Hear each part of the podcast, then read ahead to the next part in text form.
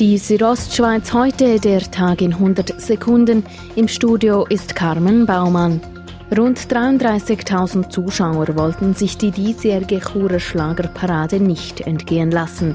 Anschließend feierten zudem rund 8.000 Personen auf dem Areal der Churer Stadthalle weiter bis in die Nacht hinein.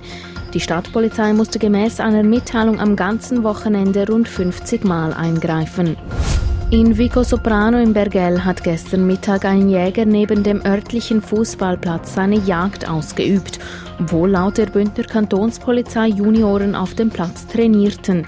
Der Jäger habe trotz dieser Tatsache auf eine Hirschkuh geschossen, die sich zwischen ihm und dem Platz befand.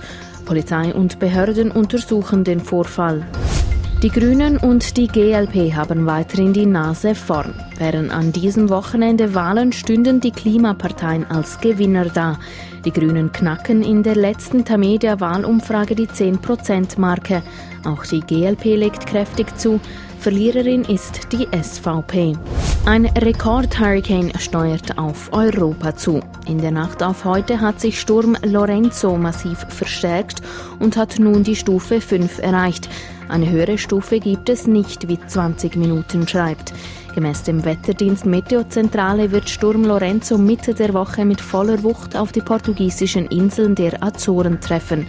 Ob der Sturm auch auf das europäische Festland trifft, ist noch unklar. Die Südostschweiz heute, der Tag in 100 Sekunden, auch als Podcast erhältlich.